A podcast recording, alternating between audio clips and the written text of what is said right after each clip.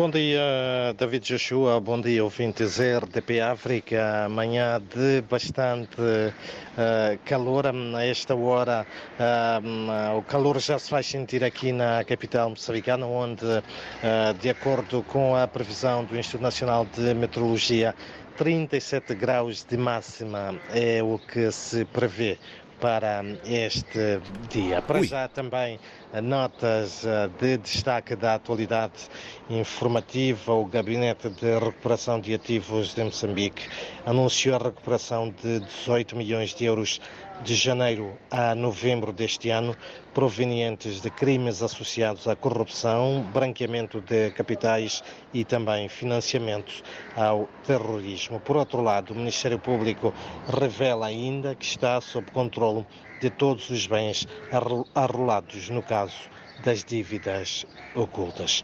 Enquanto isso, a Procuradora-Geral da República de Moçambique defende que é preciso continuar a combater sem tréguas o crime organizado em Moçambique, de modo a que o enri- enriquecimento ilícito assim é que não se normalize. Beatriz Buchile falava durante a primeira reunião nacional de recuperação de ativos que decorre desde ontem e hoje encerra em Maputo a primeira reunião nacional de recuperação de ativos junta quadros do Ministério Público afetos sobretudo ao gabinete eh, de recuperação de ativos, bem como a gestão dos mesmos.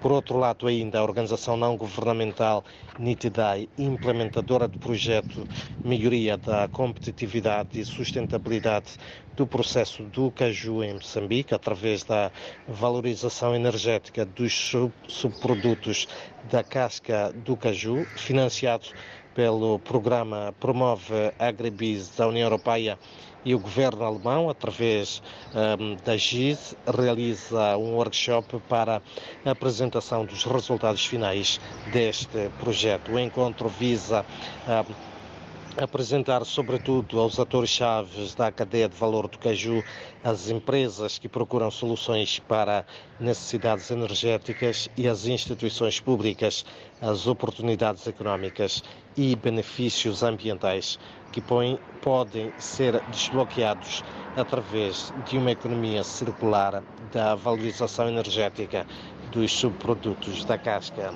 de caju.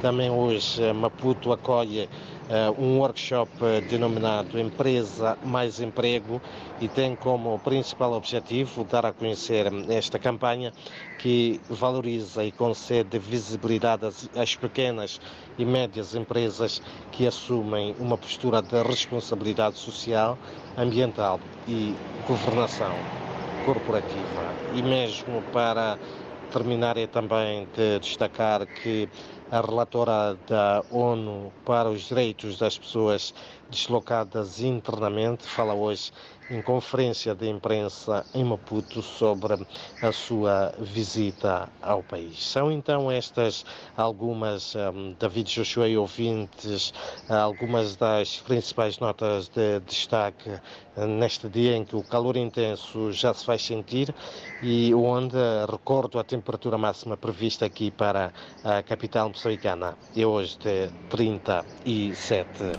graus.